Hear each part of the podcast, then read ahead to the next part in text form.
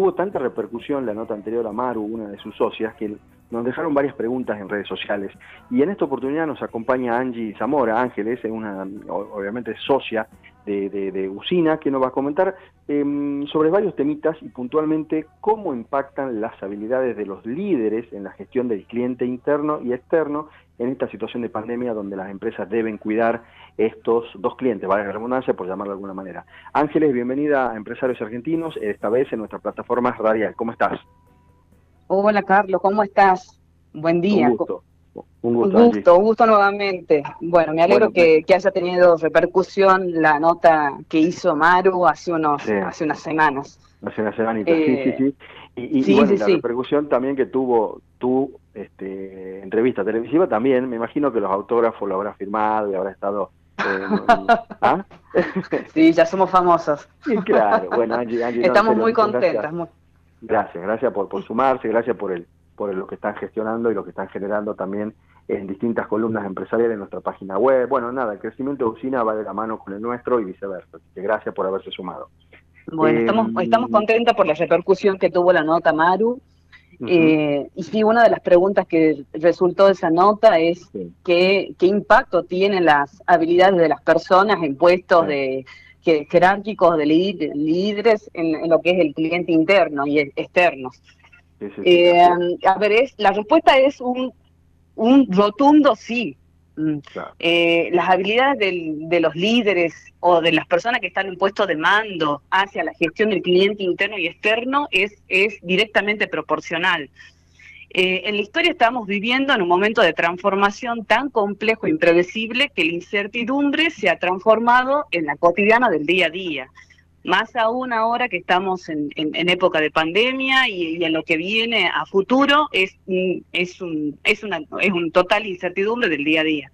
Frente a este escenario, las empresas, los negocios de todo tipo, organizaciones que se animan a reinventar, reinventarse, innovar y continuar desarrollando las habilidades de, de liderazgo de su gente, liderazgo 2.1, 21-21, como le quieras llamar, aquellas eh, organizaciones que quieren ser disruptivas y altamente flexibles son las que van a permanecer definitivamente, ¿no? Por otro lado, eh, están las nuevas generaciones de trabajo. Eh, los millennials, que son los, la, generación más, más nueva que están en las organizaciones, están accediendo a posiciones de conducción y los centennials, que, son las, las, generaciones que están incursionando ahora en el mundo del trabajo, que es la generación Z, que son los, los chicos más jovencitos que, que están empezando a, a, a, en posiciones administrativas o analistas, eh, están empezando a demostrar nuevos formatos de trabajo, a lo cual requiere también otras habilidades de eh, los líderes, ¿no? De las, de las, de los de las posiciones que, que están eh, a cargo de, de gente, de gente, ¿no?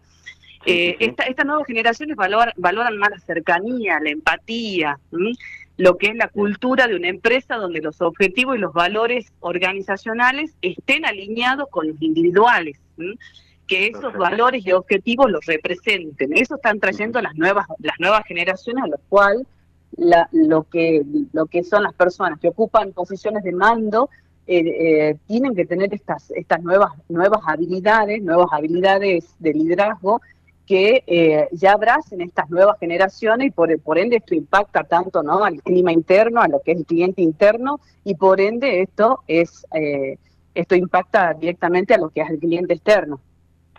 Sí, sí, sí. Em, em, sabes que la, importancia, justamente esto lo charlamos incluso nosotros en televisión también, eh, la importancia de el, o el propietario o el gerente o el director, bueno, los mandos medios y puntualmente la bajada de línea del propietario, eh, por ahí tener en claro la, misión y visión de la empresa, ¿no? Porque, a ver, el, gerente o, el propietario no son los que dan la cara con el, con, el, con, el, con el cliente en este caso, y si ellos no tienen claro el mensaje, si ellos no tienen claro el concepto, por ahí es muy difícil que los colaboradores puedan transmitirlo y generar una buena imagen de la empresa, ¿no? Claro, sí, tal cual, Carlos.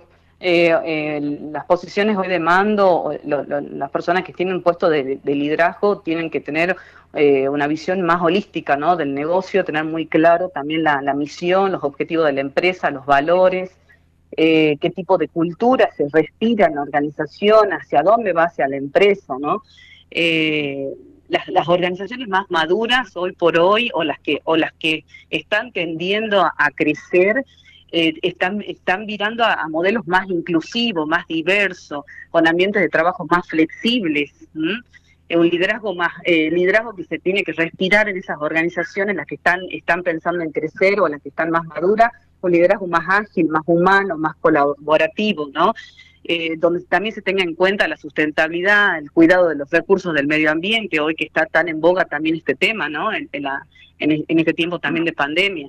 El uso de la tecnología también como un eje transversal de, para el éxito de, cualquier empresa, ¿no? Claro. Y sabes qué, eh, no, quisiera dejar pasar esto para que me comentes algo. Eh, muchas veces se habló, y esto creo que te lo comenté en televisión, donde te decía que anteriormente, cuando en algún momento yo trabajé en relación de dependencia, eh, existía el área de recursos humanos que era únicamente para retirar tu recibo de sueldo y algún voucher de descuento para alguna, alguna casa de comidas. Hoy en día eso cambió. Y la importancia también del salario emocional, ¿no? Del salario emocional, que no solamente el, salario monetario, sino el emocional, es decir, no sé, accesibilidad a los permisos para algún trámite, accesibilidad en un lugar cómodo, eh, bueno, nada, eh, eh, esas cosas que, que, exceden lo monetario, pero que terminan a, la, a, la, a, la, tranquilidad y al buen ambiente laboral de, los colaboradores, Angie, ¿no? Sí, así es, Carlos. hoy por hoy cambió ya bastante ese concepto de lo que es el área de recursos humanos a un área ya más de gestión de personas, más de más del, de la gestión de la parte humana, ¿no? de la experiencia humana del colaborador dentro de la empresa. Eh, ya, ya son varias las empresas, eh, eh, tanto en, Tucumán, bueno, en el norte argentino, en la Argentina en general, que ya cambiaron este concepto y están prestando más atención a lo que tiene que ver que un poco lo que hablábamos en, en tele con la experiencia del colaborador, ¿no? Y, es, y de tener el, foco, la experiencia del colaborador dentro de la experiencia del cliente o dentro de la marca de la empresa, del negocio de la empresa. Perfecto. Em, Sabes que una de las cosas también que tuvo por ahí una, una, repercusión interesante em, y que creo que vale la pena remarcarlo porque quiero, quiero dejarlo bien en, claro esto. Em, el cliente interno es el colaborador.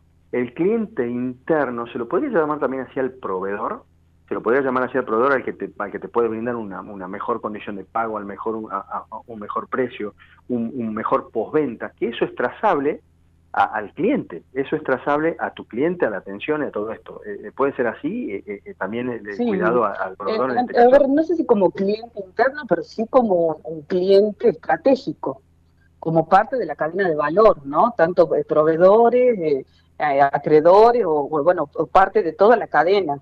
El, el, cliente propio interno sería el colaborador y el proveedor o, otras, o otras asociados a la empresa serían eh, clientes estratégicos o, eh, aliados ¿no? de la empresa. aliados, sí, sí, Esa sería la palabra capaz.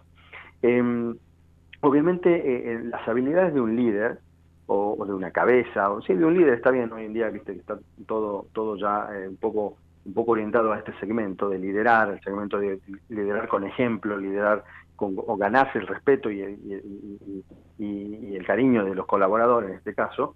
Eh, el, el, líder en sí, estas capacidades, porque, porque puede pasar o no, esto aclarámelo, ¿está preparado a veces para poder expresar eh, a, los de abajo, a sus colaboradores, el lineamiento a seguir, o eso se prepara también, o eso es innato?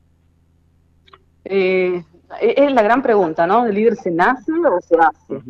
Eh, hay personas que sí tienen habilidades natas, ¿no? Para, para ser líder, para influir en otras personas pero de lo que está comprobado, eh, gracias a la ciencia ¿no? de, lo que tiene que ver con, lo humano, es que el líder se puede preparar. Cualquier persona puede desarrollar habilidades de liderazgo.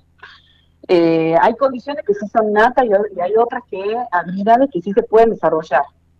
Eh, eso eso es, sin duda. Inclusive una persona que, que tiene una cierta habilidad nata pero, pero bueno, nivel más bajo puede aún seguir desarrollando. Eh, las habilidades que hoy, hoy se requieren es, es una persona que sea también lo más humana posible, ¿no? Y, que sea ágil, ágil en los procesos. Ágil me refiero con que piense a los procesos eh, desde el punto de vista del cliente, ¿no? Del cliente interno, del cliente externo. Eh, procurando, digamos, siempre la, la, la, experiencia y las necesidades del cliente. Así que eso es lo que se requiere hoy y son habilidades que se pueden desarrollar, que se pueden entrenar. Claro, sobre todo, sobre todo que, puedan que puedan este, ponerse en práctica y poder desarrollarse, ¿no? Eh, y esto habla un poquito también de, la mirada, ahora te, llevo un poquito a la consultora también, eh, de la mirada que tienen ustedes también a la hora de no solamente hacer evaluación, sino búsquedas laborales o búsquedas de algún para, para, para alguna empresa, sino también de, de, de, capacitarse ustedes mismas en todos estos temas para poder llevar a la empresa o institución que lo que lo contrate o algo por el estilo, eh, no solamente estar actualizadas, sino estar capacitadas, actuales y sobre todo a la vanguardia de todo esto, este, este Angie, ¿no? Sí, sí, Carlos, no, no, no. Eh, esto es, es un permanente también entrenamiento nosotros como, como consultora para dar el mejor servicio. Sí, exactamente. Sí, eh, esto es algo que si bien nosotros desde la consultoría contamos con, con experiencia ya de hace muchos años en empresa, pero también hay nuevos hay nuevo conocimiento, hay nuevas prácticas que siempre tenemos que estar pendientes para, para dar el mejor servicio. Perfecto, perfecto. Y bueno, eso habla un poco también de la mirada a ustedes como, porque a ver, y esto vale la pena remarcar, indistintamente de la columna, de, de las herramientas que estamos brindando, y yo digo eh, empresarial, institucional y también social, porque esto puede ser aplicable a, distintos ambientes, eh, ustedes no dejan de ser un, grupo de, tres jóvenes emprendedoras que, eh, nada, luego de una, gran experiencia adquirida en instituciones y empresas privadas, pueden trazar hoy y pueden aplicarlo hoy en, tu, en, el emprendimiento de ustedes y que eso le está generando también un valor agregado a Usina, ¿no? Sí, así es, tal cual, sí, sí, sí. Eh, nuestro capital que tiene que ver con la experiencia y, que nos animamos a darle también servicio a otras empresas, a darle valor, eh, obviamente un valor que se ha adaptado a, la esencia ¿no? de nuestro cliente eh, bueno, sí, es, lo, que nos hace fuerte hoy para, para dar este servicio. Perfecto, perfecto. Angie, ha sido un placer tenerte, ha sido un placer este que, que, formen parte. Está faltando Laura todavía, que ya se va ya se va ya se va a sumar, creo que la semana que viene o mañana creo que va a televisión, no recuerdo bien la agenda, ya ahora lo vamos a ver.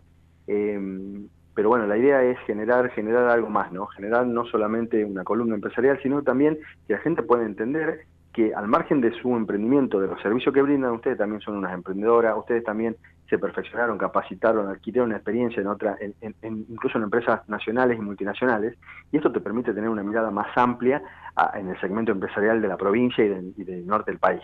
Queríamos no dejar pasar esta oportunidad también para remarcar, porque ustedes también son emprendedoras también, eh, grandes emprendedoras, grandes profesionales, y queríamos contarlo. Así que Angie, un placer tenerte, eh, nos vimos en televisión, ahora por radio y seguramente el año que viene nos vas a encontrar trabajando juntos y vamos a seguir generando actividades. Ustedes tienen la puerta abierta a, todo lo que consideren que podamos hacer juntos.